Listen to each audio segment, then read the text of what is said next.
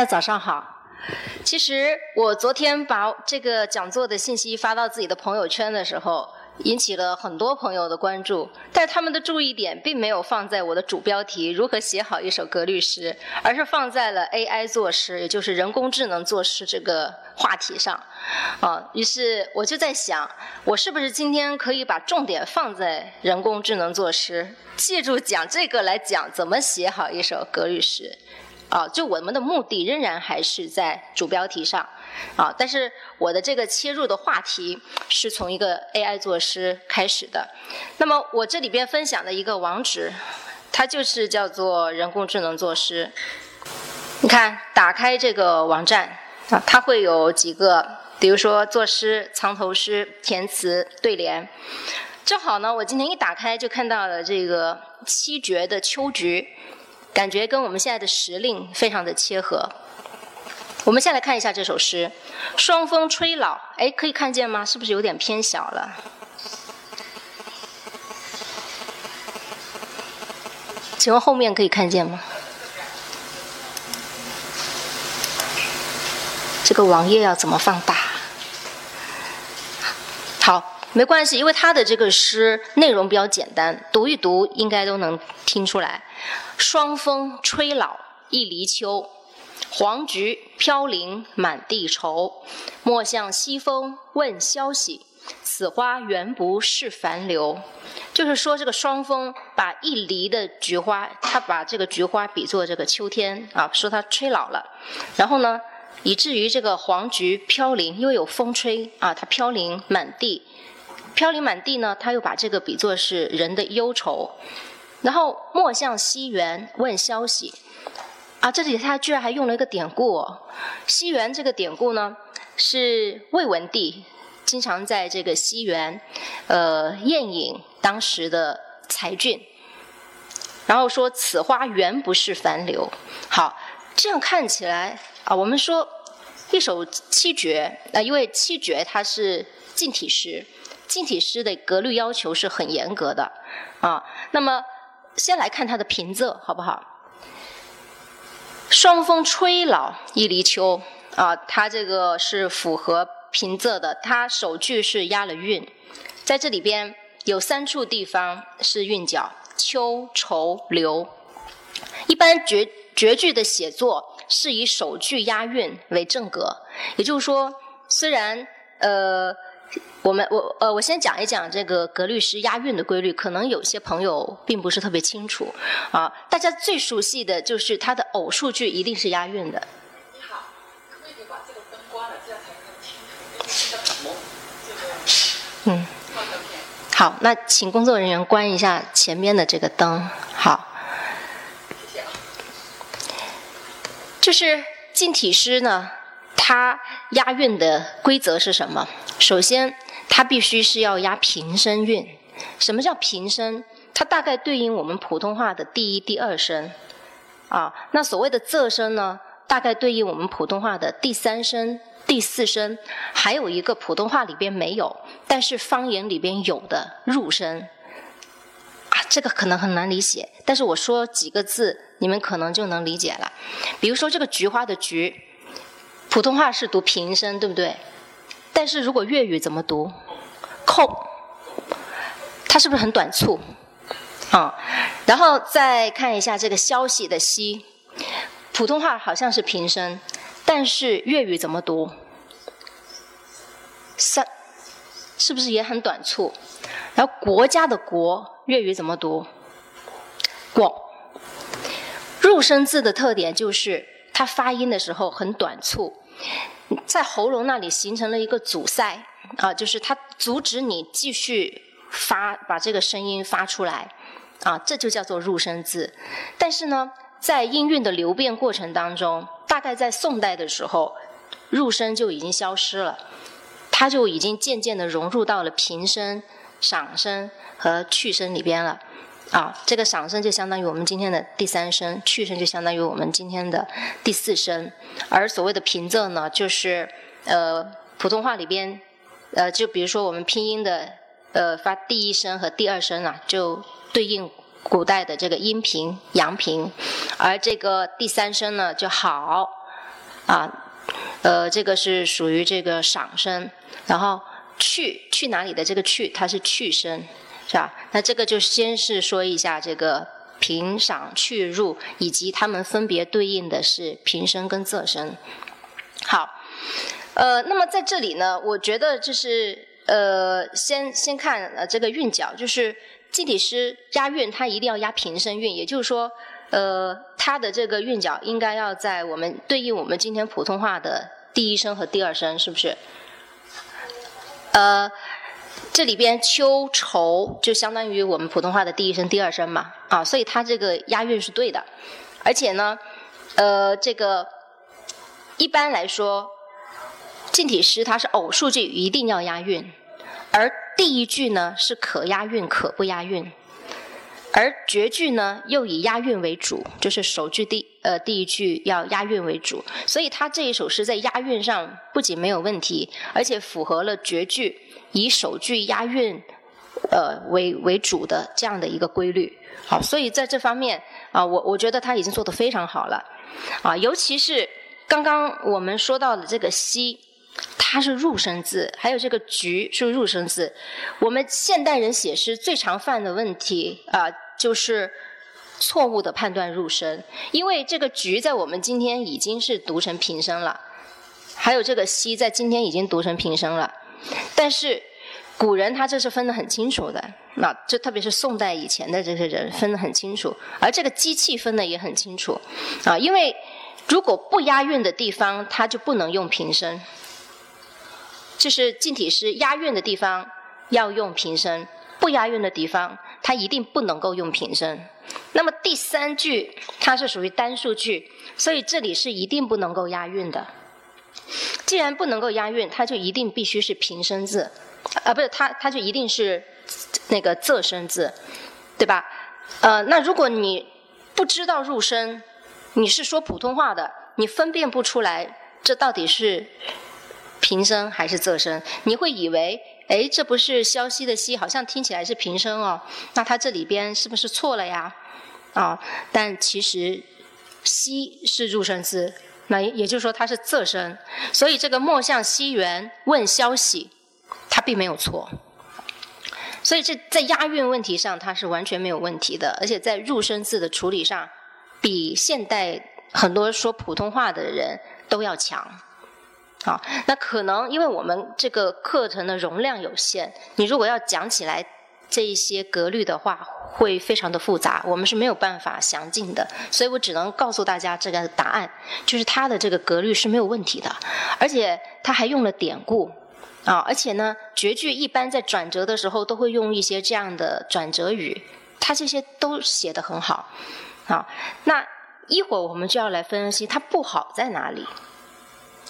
先看这个秋菊，啊，你看它是说这个黄菊飘零，我不知道大家有没有听说过一个故事啊？据说呢是王安石写过一首诗，是写这个呃菊花飘零，对吧？然后呢，这个苏轼看到以后，他就想，一方面这个菊花它是耐寒的，你如果写它飘零，那你就是等于说它不耐寒了。那另一方面。他所见过的菊花都是抱团坠落的，它不是说一片一片的坠落下来，它不像普通的那些花啊。这是苏轼对于菊花的一个认识。啊，当然就是在到了他后来，呃，发现了有一种飘零的那种菊花啊，也是意识到之前的认识可能是错误的。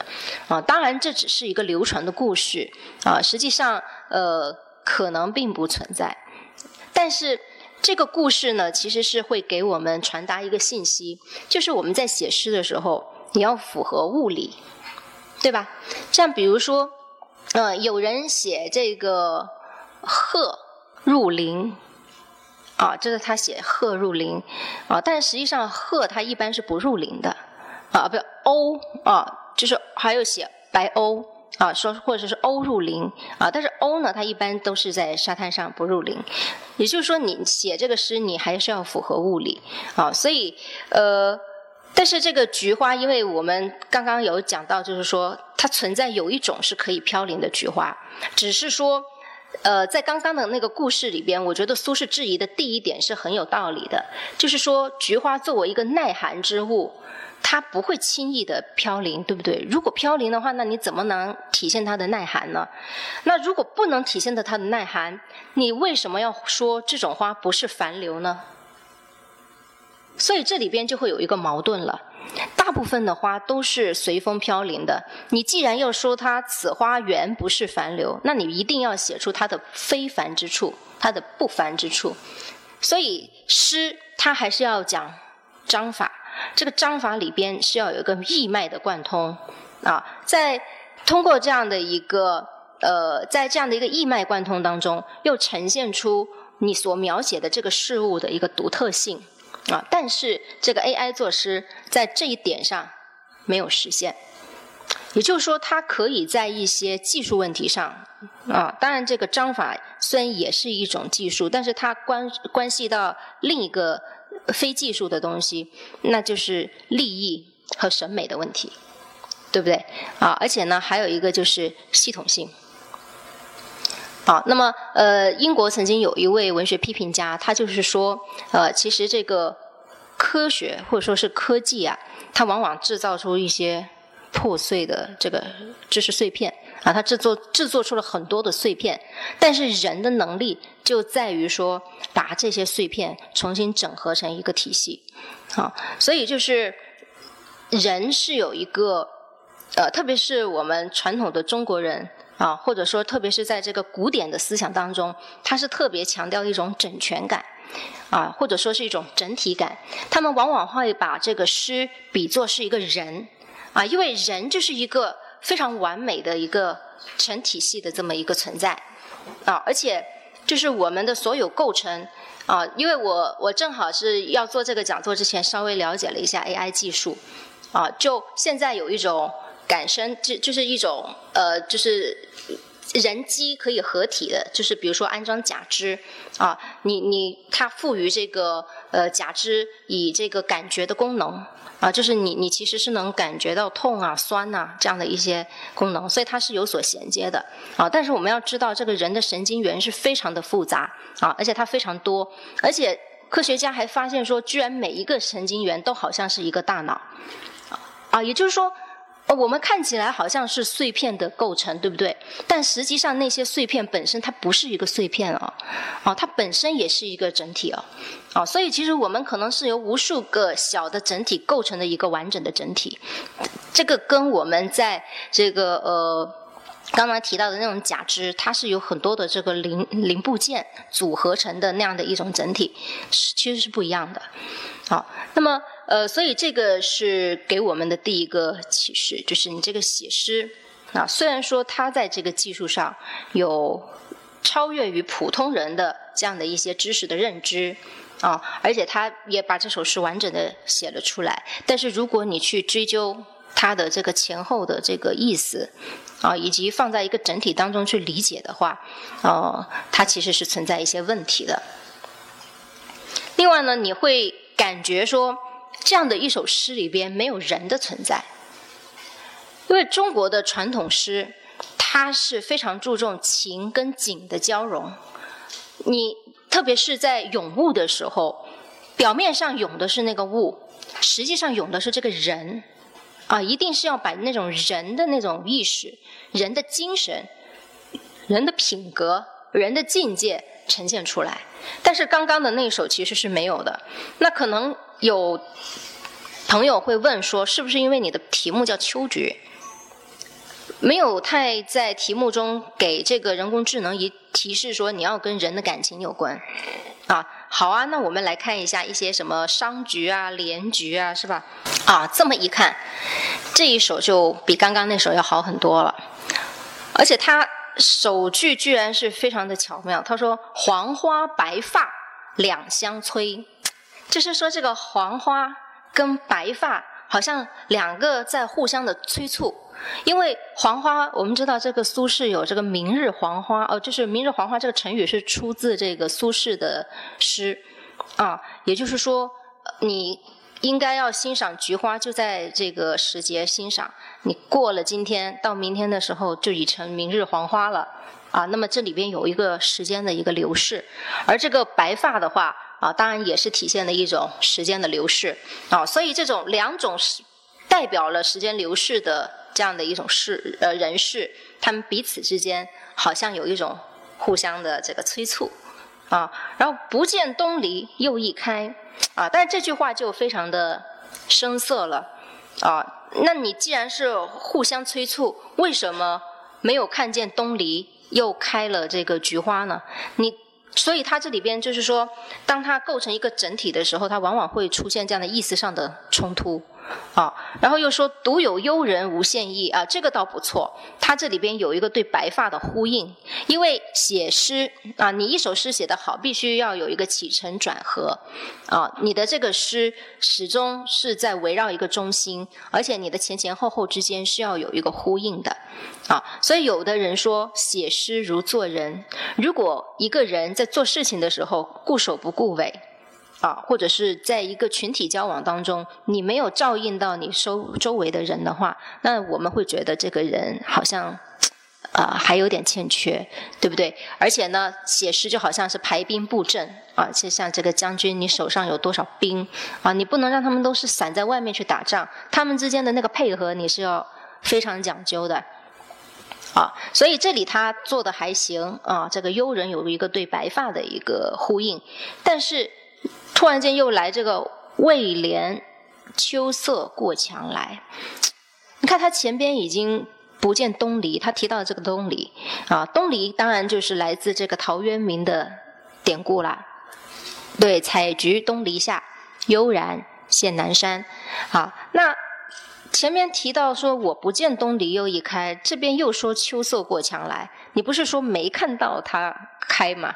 然后后边又说，哎，这个因为是可怜这个秋色越过了这个高墙，因为我看到了这个秋色，所以引发了我的无限感慨啊。所以你看这首诗又是在一个整体上出现了问题啊。然后我们刚刚看的是七言绝嘛，呃，再看一下它的。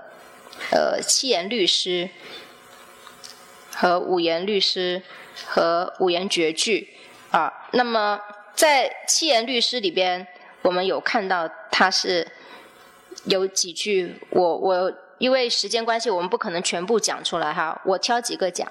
首先呢，他在连局的开篇说“秋风萧瑟满庭除”，啊，然后呢，他结句又是什么呢？“此心原不为鲈鱼”。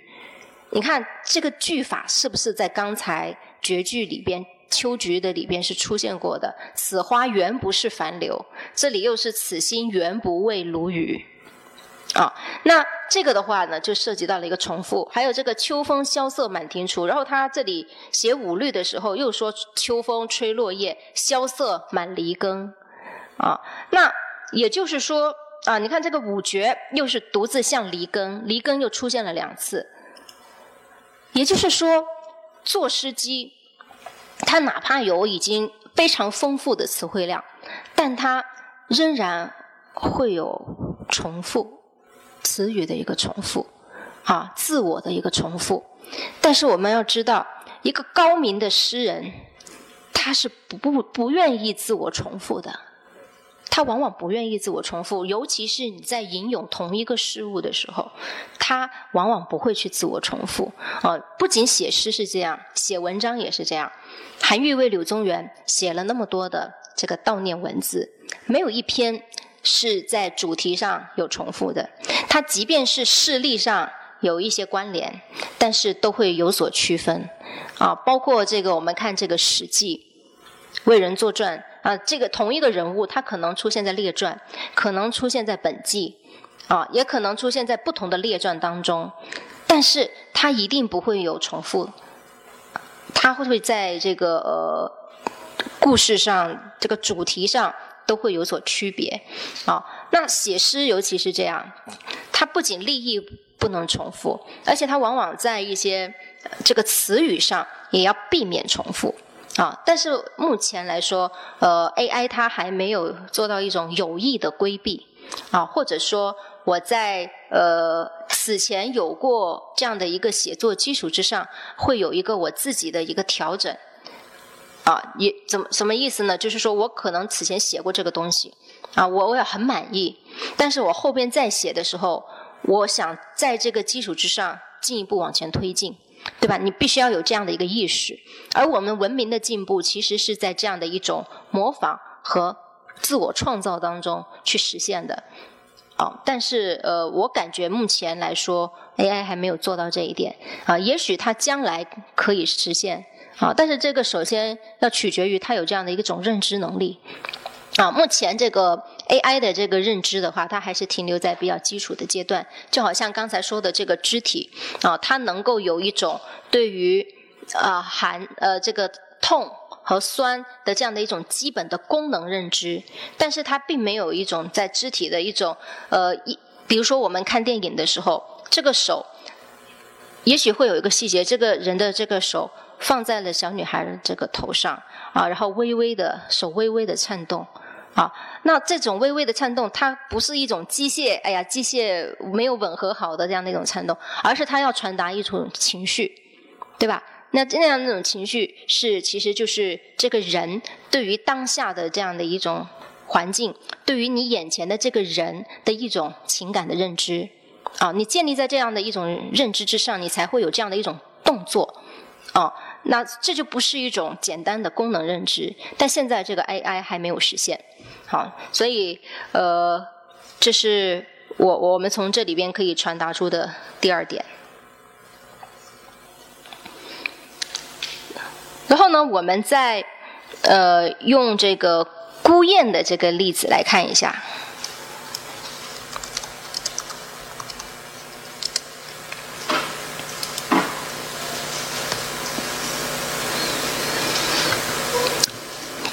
我觉得他的这一首《孤雁》写的其实算是不错的。一雁来何处啊？那么来了一只雁，那它从哪里来呢？天涯独自飞。不知道从哪里来，它只是在这个呃天涯独自的飞翔。寒声连夜起，秋色满城归。啊，那么在这个时候呢，秋这个寒声其实就是秋天来了嘛，就是这个寒秋啊连夜而起，就我们经常会感觉过一个晚上天气突然间就转凉了，然后秋色满城归啊，那么也就是说。就一夜之间，所有的这个可能这个叶子啊，黄叶都坠落了。那么这又回到了呃去年的这个秋天，是吧？给人这样的一种感觉啊。我其实觉得它的前面两联，客观的说写的非常精彩。因为一雁来何处，天涯独自归。我们知道雁它是一种候鸟啊，它会去会回，会去会回。而这个秋天，它也是。一去一回，一去一回，而这个大雁正好也是跟这个秋天的往返是同步的，啊，所以我觉得他前面其实写的还是挺精彩的。远远浦烟光淡，长空月影微，啊，那但是呢，呃，我们说的这个诗的这个章法，你可以在前两联的时候分别描写不同的事物，但是他们。呃，连接这两种不同事物的那个关联，你把它找准就好了。就好像我们刚才说的“归”，是吧？一去一返，一去一返的这个“归”，它寻找到这个的关联性啊，这是属于分写啊，我分开写。但是到转的时候，你必须要把你之前分写的两个要扭合在一起啊，而且呢，要把你的利益凸显出来。但是在这里边，他就没有做到啊，他这里呢又去写了别的场景。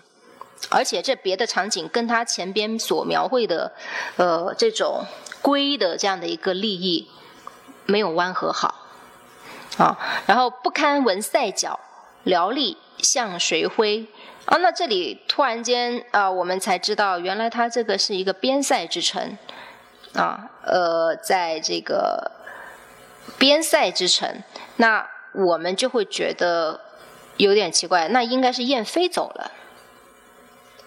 如果你在边塞之城看到这个大雁的话，那不应该是秋天呐？那衡阳雁去无留意，对不对？欧阳修的词啊，欧阳修在边塞写的那个词是衡阳雁去啊。我记得我当年秋天去到坝上的时候，我突然间听到了这个大雁的鸣叫，就看到一行大雁往南去所以那你就不应该是来何处，你应该是去往衡阳啊，是吧？你应该是往南飞呀，啊，所以这里边的话就是你，如果我们假设我们是一个人在写这首诗，你立足于我们的当下。啊，不堪闻塞角，也就是这个时候，我所处的位置是一个边塞，啊，我所处的这个，我所看到的景象是边塞之城，秋天又再次降临了。那这个时候，大雁根据它的这个时候，应该是往南飞了，啊，辽历向谁挥？好，呃，所以你看，它还是会出现这样的一个 bug 啊，还会出现这样的一个问题，呃，但呃，我觉得。重点还不在这儿，因为这个问题我们刚刚已经提到过了，是吧？重点在哪呢？重点在于跟人之间的那样的一种关联，你怎么去呈现？啊，如果我们比较一下五律高手，同时也是我们诗中之圣杜甫，跟这个来对比的话，你就可以很明显的感觉到他的局限。杜甫的这首《孤雁不饮啄》。他一上来就说孤雁呐，好像啊不吃不喝。他那他为什么不吃不喝呢？飞鸣生念群，就是因为他离群了，他思念他的朋友啊。所以他一开始是通过一种，就一开始就传递了一种情绪。因为如果我们一个人不吃不喝，他必然是陷入了某一种困境。是吧？他先把这样的一个困境给写出来了，啊，而且是一种拟人化的方式，啊，那他呢在飞鸣当中声声念群，啊，那这也是一个诗人的想象，因为诗人听到了这个孤雁的鸣叫之后，啊，他想象他是因为思念朋友，所以才发出了这样凄厉的鸣叫声。谁怜一片影，相思万重云。这个是他。呃，对雁的一个关照啊，因为这个上边是他听到的这个雁的声音，于是呢，他就开始去观看啊这个雁的这个行迹啊，也就是雁是怎么飞呢？啊，它其实就是一片影，相思万重云。什么叫相思万重云？就是越飞越远，越飞越远，到最后我已经看不见他了啊。但是他用的是相思，相思是什么意思？我们彼此失去了。也就是说，杜甫在写雁的时候，这个雁好像是也也也反仿佛在那个高空看到，哎，地上有这么一个孤零零的诗人在写诗。他写的为什么那么伤心呢？是因为他失群了。呃，大雁可能也在这么想啊。所以这个相思呢，就是我也找不见他了，而他也在看不见我了啊。所以他在一开始就建立起了人与雁之间的一种相知的这样的一种关系，对不对？好，而且呢，这里边就是有一个大雁，前边是从这个声音去写，呃，后边呢是从它的这个越飞越远，越飞越远，我们看到了这样的一种时空的一个变化啊。然后望尽似犹见，哀多如更闻。好，刚刚我们有讲过说写诗到后边它要有对前边的一个呼应。和弯和，那望尽似犹见，呼应的就是这个相思万重云，仿佛我们已经互相看不见了，但是诗人还是一直努力的去寻找他啊，所以好像我已经望断那个那个万重云啊，好像隐隐约约还能看见他啊，这里写出了他对那个孤雁的那种眷恋不舍，对不对啊？然后呢，那为什么他说似犹见？啊，一方面也是有我的一个不舍，所以我看起来好像他还在一样。啊，这个有一点点像这个“孤帆远影碧空尽，唯见长江这个天际流”。啊，你一直不管船走了多远，你还一直在看那个江水，对不对？啊，这其实我记得，呃，以前长辈教我们的礼仪，如果你送别朋友、送别长辈的时候，那个车，呃，你不能够人家一上车，你转头就走。你一定是要送也目送这个车远去，直到你看不见为止，这样才叫礼貌啊。那其实呃，但是这个礼貌的背后，当然是隐藏着一种你对他的那样的一种感情，对不对？啊，所以这个望尽似有见，一方面是有这个感情的存在，但是另一方面呢，他也交代了这个呃原因，就是哀多如更闻，因为他即便是穿过了万重云去，仍然还可以听到他的那个飞鸣，就是。第二句所说的这个飞鸣，而且这个飞鸣，因为他念群啊，所以呢会有一个哀伤的声音啊，所以哀多如更闻，因为它实在是太悲伤了，即便是飞过万万重云去，我们依依然依稀可以听到它哀伤的声音。啊，甚至于这个声音伴随它不断的往上飞，往上飞，这个哀愁越来越多，越来越多，仿佛这个声音，呃，伴随它飞得越远，呃，却可以听得越清楚。啊，你看这个是有一个层次，啊，它有一个对前边的一个不断的递进，啊，这个是一个好的诗，它一定是不断的拓展，不断的往上走。好，那到最后，月压。野鸭无意绪，明早自纷纷。你看，他前面是写孤雁，后边就写这个野鸭了。这个无意绪要跟前边什么呼应？就是跟人呐。我是能够怜悯这个孤雁的失群的，所以我对他非常的眷恋不舍。我关注着他的远去，但是野鸭对这个是完全没有感觉的。啊，野鸭才不管你是不是失群了呢，它没有意绪。它还在那里呱噪的鸣早。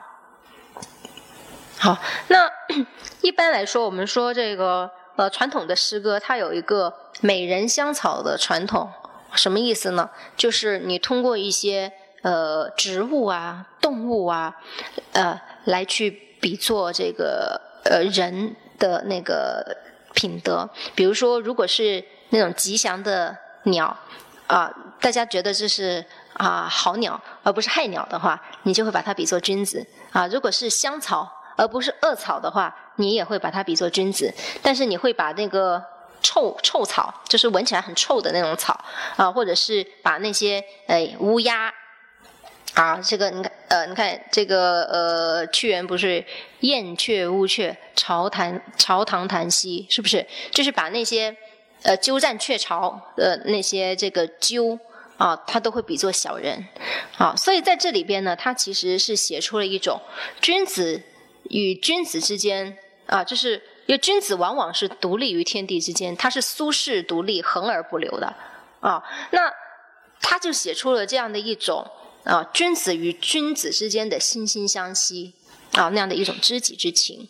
但是这样的这个君子，他仿佛你看，他只就是嗯，在人间呢。仿佛是很难找到知己的，啊，因为大部分的人都像这个野鸭一样，他没有意绪，他没有一种对君子之德的那样的一种欣赏，哦，他只会在那里鸣早，他甚至可能会嘲笑这只孤雁，啊，那也就是说，呃，这里边也暗示了君子在世间的那样的一种不幸的命运，所以这一首诗，啊，他。既是写雁，也是写人，但是他又不仅仅是写自己一个人，他写出了这个君子的一个普遍的命运，啊，所以其实我们会看到陈寅恪先生啊，他所关注的问题是什么？他所关注的问题就是说，啊，大家如果是。呃，看到这个三联出的那个元白诗监正稿，它有一个小的这个呃这个腰封啊，腰封后面附了它里边的一段话，它就是说，在这个呃如果这个世间呃就是在这个呃是这个呃是呃历史转折的的时期啊，比如说像这个中唐，或者说像是我们现在就是我们这个近代。近代的时候，它往往是两种标准并行的，啊，一种是传统的标准，一种是现代的标准，是吧？反正一种是过去的标准，一种是当时的标准，就是它往往是两种标准并行。而小人的话呢，就是他往往是容易同时利用两种标准，在世间游刃有余的生存，啊，他可以过得很好。但是君子呢，他往往着于去应对这样的一个环境。啊，因为他有自己的坚守啊，我我固守的一呃这一种啊，我我所认同的那样的一种理念啊，他往往会拙于应对，于是呢就会感到很多很大的一个苦痛，好，呃，所以陈寅恪先生他他有对这样的一一种啊失落的这样的一种君子的这样的一个命运。的一种同情，因为他本人也是一个这样的人啊，所以他所写的这些人物啊，都有这样的一个特点啊，就包括这个。嗯，韩愈啊，还有这个他呃引用这个柳如是啊啊，像这些人都有一个类似的特点，所以我们会看到，就是一首好的诗啊，它一定是要有人，而且这个人呃，就像我们刚才说的，它不仅仅是在写一个个体的命运啊，而且它可能还会关联到一个时代的命运啊，更加可能会是一种超越时空的普遍命运。啊，这才是一首好的诗啊！但是目前 AI 没有做到这一点